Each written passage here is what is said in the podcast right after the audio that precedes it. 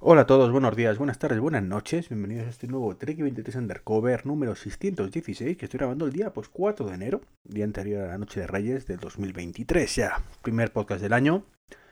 Perdonar que, haya tardado tanto en grabar este podcast. Bueno, realmente sí que os ha venido bien después de ese maratón que, que hice a final de año, donde prácticamente grabé todos los días, incluyendo fin de semana.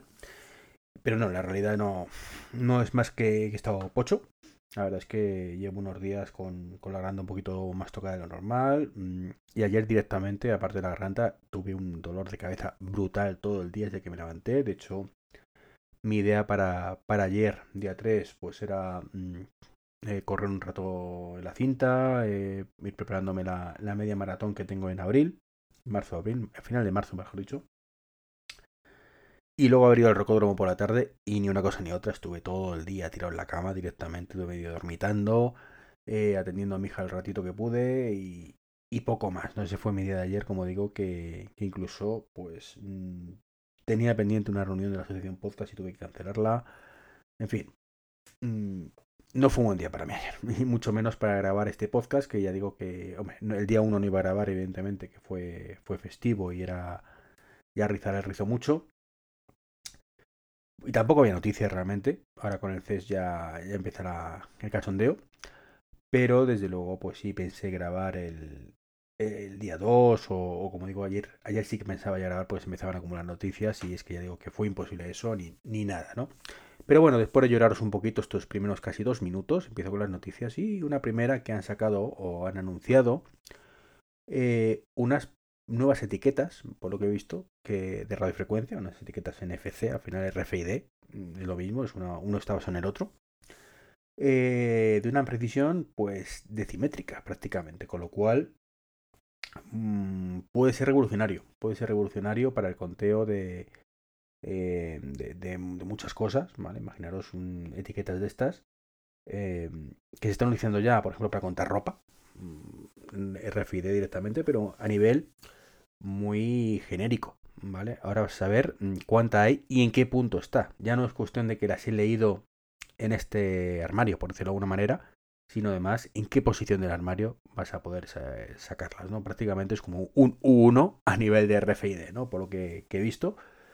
Em, con la ventaja además de que son etiquetas pasivas. O sea, la radiofrecuencia no es como el 1 que necesita estar alimentado, sino, mm, eh, ya digo, mucho más cercano, evidentemente, la lectura, pero en el momento que te- el lector activa la etiqueta. Eso es la gran ventaja que tiene el NFC y el RFID en este caso. No necesita una batería ni nada, simplemente un chip y con un poquito de que le acerques un, dispositivo capaz de leerla, pues ese campo magnético es capaz de alimentarla y decir, "Ué, aquí estoy yo.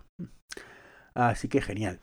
Lo que no es tan genial es eh, la noticia de esta semana que hemos debatido en el Mero, eh, en el podcast de MacLeod Street que estuve el, el lunes. Y mm, el Mero, que por cierto no ha salido todavía, el Mero, el, el Mac- Manzanas Enfrentadas Round One. Round One. Es un debate semanal que hacemos eh, de un tema en concreto de 10-15 minutos para que hacer la espera un poco menos, más llevadera entre programa y programa, ¿no? Entonces, bueno, estuvimos rebatiendo em, el tema de la batería, los cambios de batería de, del iPhone. Particularmente me parece lamentable, lamentable. Eh, lo voy a hacer, os voy a comentar esto a nivel de resumen, pero os aconsejo que escuchéis, ya digo, el, el Round One, el Mero, como decimos, o, o el de Mac Illustrated, donde me explayo mucho más. Pero, eh, sinceramente, creo que es la peor decisión posible en el peor momento posible. Eh, recordaréis que hace poco mm, estuvimos debatiendo también, os salió la noticia de que los toca pelotas, porque tiene otro nombre, la Unión Europea. Esta gente que, que ya os digo que 9 de cada 10 veces lo único que hace es intentar justificar el sueldo que tienen sin éxito. Hay otra, de vez en cuando aciertan, pero la mayoría no. Y en esta ocasión, en esta ocasión, pues lo que pretenden es que las baterías sean más fácilmente sustituibles, que no me parece mal per se, pero desde luego no a golpe de ley y que seguramente sean extraíbles y demás, lo cual ya empieza a parecerme un poquito peor. Nuestro argumento siempre era, nuestro argumento me refiero a los que nos gusta tecnología un poquito y que apreciamos, por ejemplo, los iPhone, es que el cambio de batería, pues realmente, pues es una cosa que haces cada 2-3 años, eh, que da la vida nueva al dispositivo y que realmente no es tan, tan caro. Tiene un precio bastante razonable, teniendo en cuenta que, por ejemplo, Apple, pues te las cobraba o te las, te las cambia por 70 euros aproximadamente y, con mano de obra incluida y demás, ¿no? La verdad es que es un precio razonable. Digamos, no es que sea un chollo. El chollo era cuando las cambiaba 30 euros, cuando salió el tema de, del, del Battery Gate. Pero desde luego es un precio bastante razonable. ¿Qué pasa? Que van a hacer una subida un 30%. Claro, se va a poner la cosa en 95 100 euros. Así ojímetro, ¿no? Entonces espérate que no sea algo más incluso. Claro, ya la cosa se vuelve un poquito menos razonable. Ya estamos hablando de que en el caso de un, un iPhone, pongámosle un SE, te hablo de un iPhone nuevo, ¿eh? un iPhone SE nuevo que está en torno a los 500 y pico, 600 euros, pues ya lo estamos poniendo en torno a un quinto por una quinta parte del valor del producto. Entonces ya no, ya no mola tanto. Un producto nuevo. A no ser que pues, lo hayas cambiado de segunda mano, o sea, lo has comprado de segunda mano o cosas así. Entonces, bueno, un teléfono de segunda mano, pues hombre, puedes conseguir iPhone mm, modernitos por 200 euros. Entonces, claro, si ya te va a cambiar el cambio de batería, te cuesta 70, ya es una pasta en proporción al dispositivo, pero dice, bueno, venga, es un iPhone e-tal, moderno y demás. Eh, ya estamos en un 50% de valor de compra. Ya la cosa no mola tanto. Mm, y sobre todo, en estos momentos donde, como digo, la Unión Europea está tocando las narices, o ya ha dicho, voy a tocaros las narices, ese argumento, ese poderoso argumento además de, mira, no Europea, no seas imbécil, no me perjudiques, no me hagas hacer los dispositivos con más grosor, no me hagas hacer un montón de cosas que es mala para el usuario, eh, por una tontería que por un precio razonable se soluciona. Ya ese argumento de peso desaparece. Con lo cual, sinceramente, como digo, Apple muy mal y, y, el peor, mm, la peor decisión posible en el peor momento posible, pero bueno, Apple ya sabemos que va un poco en, ciertos temas cuesta abajo y sin frenos. Mm, y a mí particularmente me preocupa ese tipo de decisiones, como otras muchas que han tomado este año. Y, bueno, que sí, que hay cosas que le debemos, hay cosas que, que mantener ahí un poco la fe en la, empresa, pero sinceramente em, hay cosas que no hay por dónde cogerlas y esta es una de ellas, ¿no? En fin, ¿qué más? Pues quería hablaros ya del, del CES. Del CES. Mm, el CES que ha empezado, ha empezado fuerte, ¿eh? empezado fuerte. Em, como todos los años. Y bueno, el año pasado la verdad que fue muy descafinado. Este no sé por qué. Tengo un presentimiento, ¿vale? Eh, de que va a ser un año bastante guay en algunas cosas. Y, bueno, pues ha anunciado que, o Samsung ha anunciado que anunciará. Es un poco, es un poco curioso, ¿no? El tema de, estas cosas, ¿no? Donde ellos mismos filtran o avanzan lo que van a anunciar en el CES, con lo cual no sé la sorpresa cuál va a ser luego. Pero van a integrar cámaras mm, con inteligencia artificial en los hornos. Y a mí particularmente me mola un montón la idea. Me mola un montón. Eh, no porque me guste cocinar, pero sí porque mm, va a permitir mm, una, una, serie de cosas importantes de mejora importante, ¿no? Y es que el propio horno va a saber lo que hay dentro, a través de la inteligencia artificial, pues va a ser fácilmente detectable lo que hay dentro. Hoy en día eso está más que cubierto, ¿no? E incluso, bueno, mm, ahora le llamamos inteligencia artificial, eh, porque la moda a través de por ChatGPT, ¿no? Pero realmente esto es machine learning, no maricorriente, que es un poco lo mismo, pero de otra manera un poco más light, ¿no? por decirlo de alguna manera, ¿no? La inteligencia artificial incluye machine learning, ¿vale? Eh, entonces, bueno, pues eso que hace unos meses era Machine Learning, pues ahora queda mejor decir ya. Y básicamente, pues es eso, que, las cámaras van a permitir, aparte de que tú veas cómo está el, el, horno por dentro, lo cual está ya de por sí muy bien, aunque solo fuera eso, pues como digo, ver lo que hay dentro y ajustar un poco su programa y demás, más allá de las típicas actualizaciones por Wi-Fi, OTA y demás, actuar un poco en consecuencia. Entonces, bueno, creo que es una, una cosa fantástica y, y bueno, pues puede ser tan guay como que te pongas a asar un pollo, eh, lo dejes ahí metido en el horno, el horno ya sepa qué pollo es, que es un pollo, de qué tamaño aproximado, mm, no digo que sepa exactamente el peso del pollo, pero más o menos lo vas a ver. Con eso vas a ver qué potencia tiene que ponerle en función de la receta que tú quieras hacer, cuánto tiempo, que te avise si tienes que moverlo. Eh, y eso puede estar bastante, bastante chulo. Además, me imagino estar repanchingado en el sillón viendo la televisión, viendo tu programa favorito, viendo el, yo qué sé, Mythic Quest, eh, que está ahora, por cierto. Y, bueno, pues eh, de pronto una notificación en, la tele diciéndote, oye, que mm, le quedan 20 minutos al horno, oye, que acércate dale la vuelta, oye, quieres ver cómo va, o, demás. Creo que, que, eso podría molar mucho si se hiciera bien. No confío en que se haga bien, creo que Eh, Samsung va a tirar un poco más por mm, SmartThings, punto. Con lo cual, eso si tienes una televisión Samsung, a lo mejor incluso lo consigues, pero desde luego no van a implementarlo en, dispositivos como Apple TV y demás, que sería guay del Paraguay. Lo puedo entender, lo puedo entender, y además tenemos aquí una empresa que hace eso concretamente más que ninguna, que es Apple.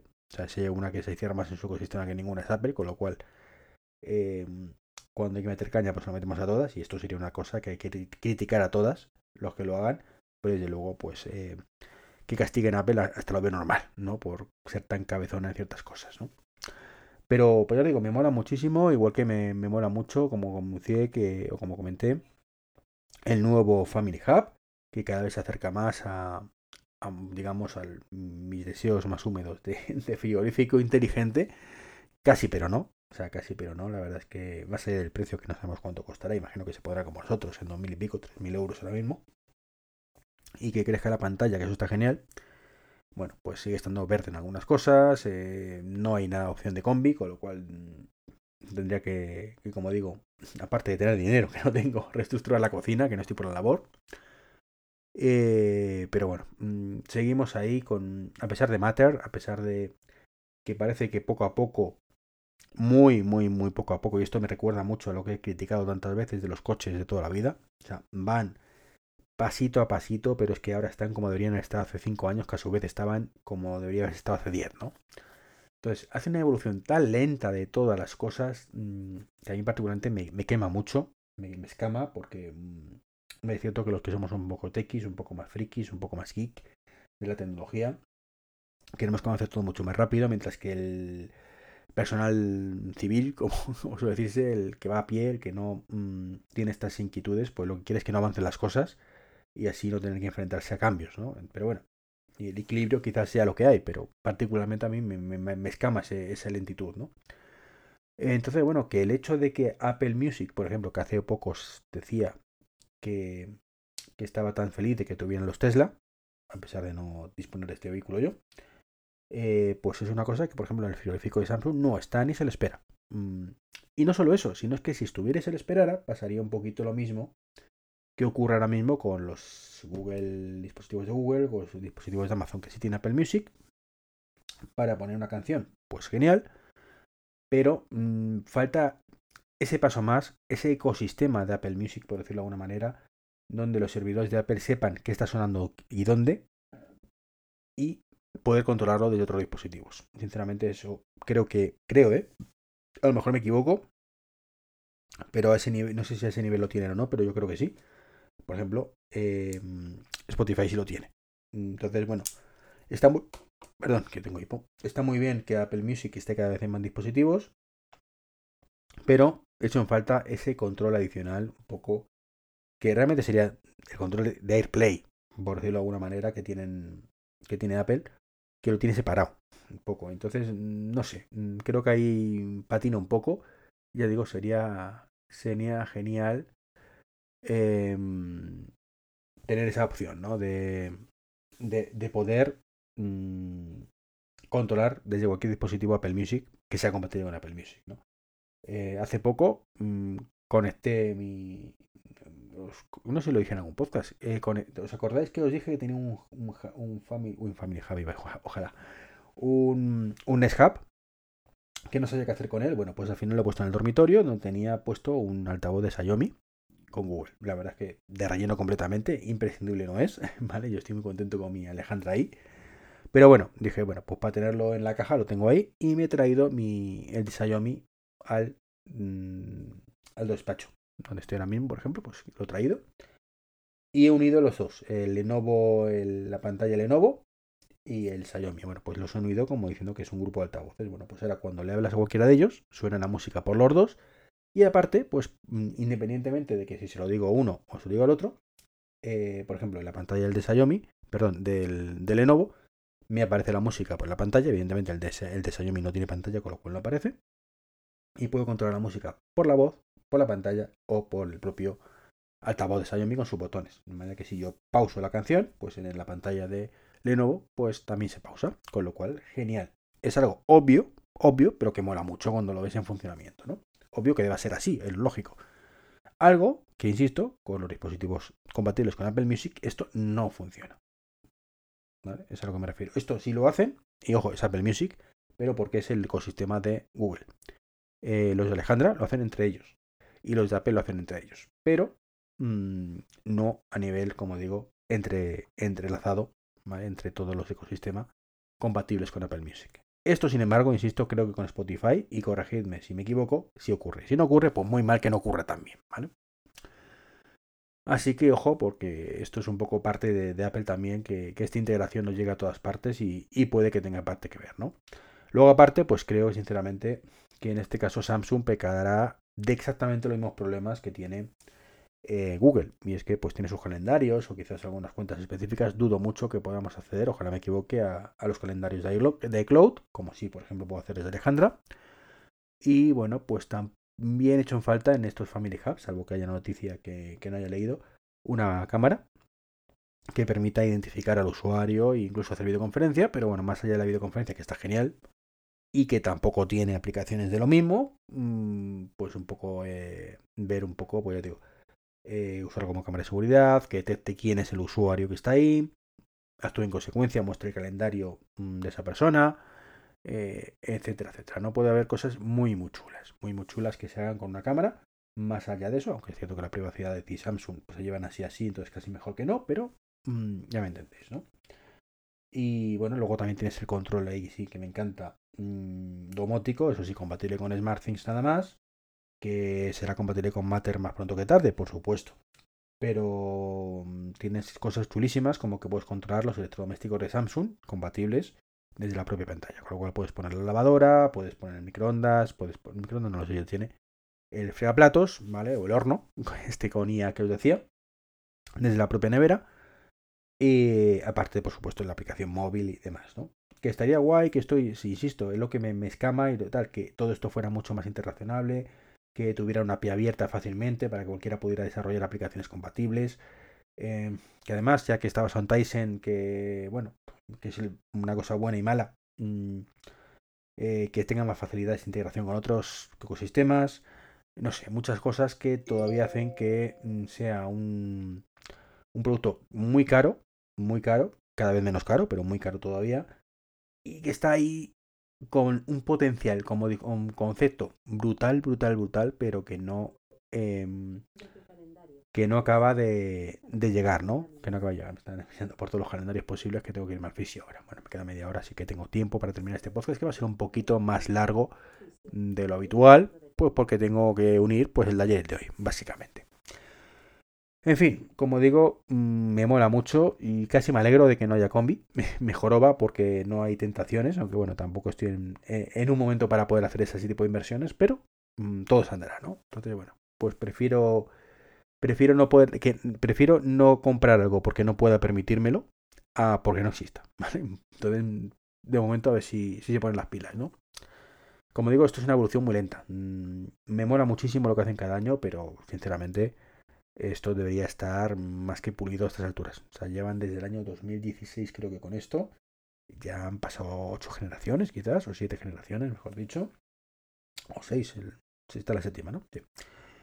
Eh, entonces, bueno, mm, va mejorando, pero tampoco una evolución tan rápida. Cositas que han presentado también en el CES. Bueno, pues o que han anunciado. Pues Withings, sí, el de las básculas, que fue a Nokia, luego se vuelve a separar de Nokia y demás ha anunciado un dispositivo para medir la orina cuando hacemos pis, básicamente. Es un cacharrito que se pone el urinario. Esto muy curioso, la verdad es que no sé si ni el precio ni cuándo saldrá ni nada. He leído un poco de por encima.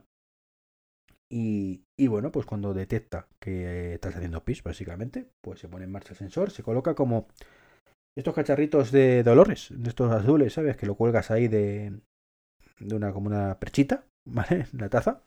Se coloca igual. Y, bueno, pues cuando está que está haciendo, haciendo micción, miccionando, haciendo fisno, o meando, como queráis decirlo, pues es capaz de detectar ciertas cosas de salud y informar y demás. Ahora, el, ¿a quién se lo asignará? Si hay varios miembros de la familia, como ni idea, sinceramente. Si te avisará, oye, ¿quién ha sido? ¿Quién ha sido que tiene el ácido úrico un poco alto? Por ejemplo. No sé, se ha dicho una cosa a lo loco, ¿no? La, la urea, mejor dicho, más que el ácido úrico. Entonces, bueno, pues puede ser muy divertido ver cómo, cómo va esto. No sé si será muy, muy, caro o, o muy barato, pero, pero tiene telita el tema, ¿no? Eh, ¿Qué más? ¿Qué más? ¿Qué más? Bueno, una noticia que me ha quedado, me ha dejado un poco en shock, ¿no? Eh, shock porque estamos en 2023, de verdad que andemos con estas estupideces. Eh, el tema del porno en Luisiana. O sea, es. Esto es un poco ya para mayores de edad, pero eh, entiendo que, haya que tener cierto control, pero vamos, que, tenga que el Estado autorizarte a ver porno, eh, en fin. Y es lo que quieren hacer Luisiana o lo que van a hacer Luisiana ya. Eh, y es que te, necesitas un identificador especial, tienes que comunicar que quieres ver porno directamente al gobierno de Luisiana y ellos te autorizan o no a verlo y te dan un identificador que luego metes en las páginas como por Hub y cosas estas. En fin, mmm, el tema de libertades de cada uno, mmm, madre mía de mi vida.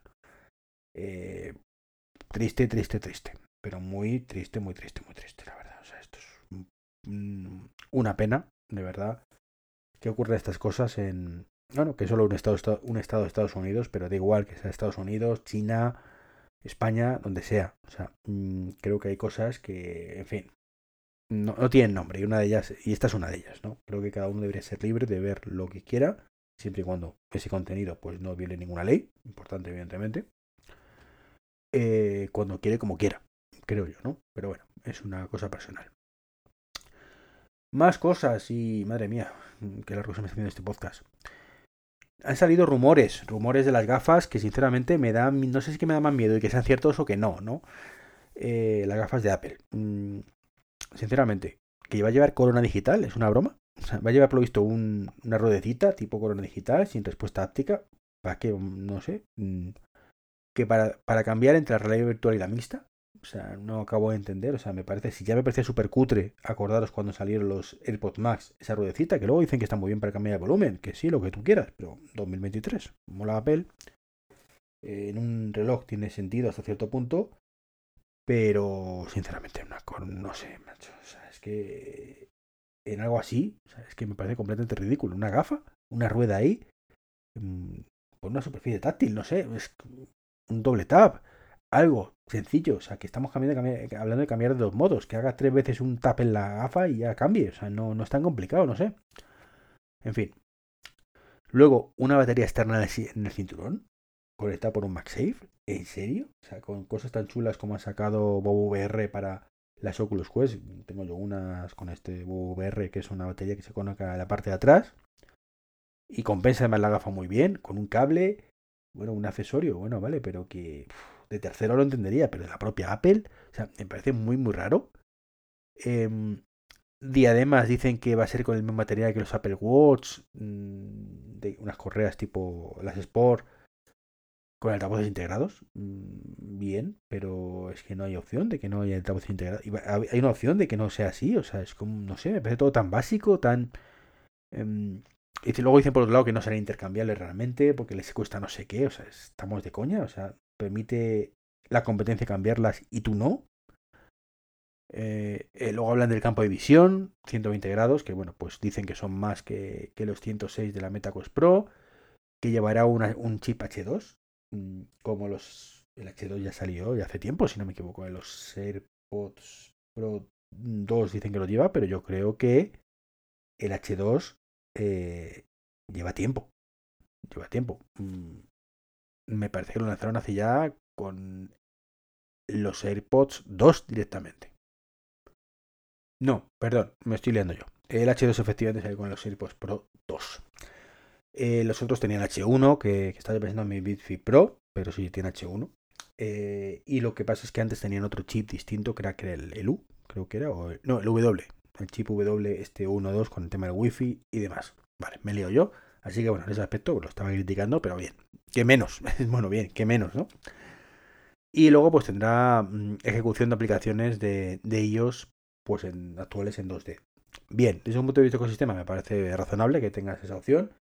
Veamos qué tal se interactúa con ello. Va a resultar curioso, por lo menos va a tener muchas aplicaciones de, de salida y eso Apple es bastante inteligente en hacerlo. Pero sinceramente el resto me suena como un poco refrito de lo que tiene la competencia y lo que dicta la lógica. Y, entonces, bueno, pues tampoco la acabo de ver. Mm, no sé, me da. A ver, la la corona digital me parece súper cutre. La batería externa, a priori, por parte de Apple, me parece súper cutre. Ya veremos cuando lo lancen, si lo lanzan y cómo lo lanzan, si me convence. Las diademas como las de Apple Watch, sinceramente, me parece que no tiene ningún sentido. Eh, que no tuvieran los altavoces integrados, sinceramente, creo que no tiene ningún sentido. O sea, con lo cual no, no, no, no lo entiendo. Que no tenga diademas intercambiables, no tiene ningún sentido. Imaginemos que se estropean, por ejemplo. Si es que hasta, hasta los AirPods más casi lo tienen, o sea, es como de coña, ¿no? He dicho casi, no que lo tenga. El campo de visión me parece como lo lógico, mm, que menos, que, lo tengas en 120 y lo compares sobre todo con la MetaQuest Pro que te cuestan pues un poco menos que, supuestamente cuestan estos. Y el chip H2, como digo, pues me parece lo razonable. A falta de un H3, pero teniendo en cuenta que ha salido hace poco, pues mm, ahí me compio yo. Perfecto. Bueno, veremos qué lanzan, ¿no? Veremos qué lanzan. Y lo que sí parece que, sí me mola mucho y que mm, me alegra un montón es que MagSafe, ese sistema de carga que tanto nos gusta a los que tenemos un iPhone, bueno, pues parece ser que es la base para el nuevo estándar Qi, eh, Qi 2 concretamente, que se presenta en el CES. Y que, bueno, pues ha tenido mucho que ver Apple en las negociaciones y en el estándar. Y bueno, pues parece ser que por fin eh, dispositivos no Apple pues serán compatibles con MagSafe de forma un poco legal, digámoslo así, y que sea un estándar de facto. Me parece genial, me parece genial, entre otras cosas, porque em, una vez que pruebas el MagSafe, que es cierto que es un poco cutre la idea en sí, o sea, la idea como tal mola mucho más el chip normal, ¿no? Que tú lo colocas y ya está. El problema es que no funciona bien, ¿no? Las bobinas sí, no se alinean bien, eh, se mueve, no actúa como soporte, entonces, bueno. El tema del magnético mm, mola mucho, además lo puedes colocar en vertical también, no solo en tumbado, sino en vertical directamente. Y de pronto, esto abre un abanico de posibilidades enorme, porque va a haber muchos más dispositivos compatibles con MagSafe. No hablo ya de, teléfonos, que también, sino de cargadores. Y eso mola mucho, ¿no? Eh, ya sabéis que, aunque no está muy extendido, tristemente, o afortunadamente, eh, pues tú vas a un restaurante y hay algunos que te ponen una mesita para, para poner cargar el móvil. Bueno, esas son cargadores normales. Si todo esto se fueran compatibles con MagSafe, pues sería mucho mejor, ¿no? Le digo, podrían ponerlos en más sitios, a ser magnéticos en más los pegas y ya está. y, esto para solamente los iPhone quizá no tenga tanto sentido, pero desde luego si es un estándar de facto donde casi todos los teléfonos que salgan sean compatibles con ese nuevo estándar eh, de aquí a unos años, bueno, pues puede hacer que esto despegue de verdad y tengamos cargadores magnéticos por todas las casas, todos los restaurantes, todas partes y, genial, ¿no? Y esto sí sería un, un espaldarazo, un golpe a la espalda importantísimo a, la carga inalámbrica, como lo fue en su momento que Apple lo abrazara. Y, insisto, que lo revolucionara un poquito con esto en MagSafe, ¿no? Y poco más y poco menos, 28 minutazos de podcast mm, para compensaros estas carencias de estos días. Así que nada, mañana, día, de Reyes, veremos qué, qué grabo. Pero bueno, como siempre, un placer, un saludo y hasta el próximo podcast. Chao, chao.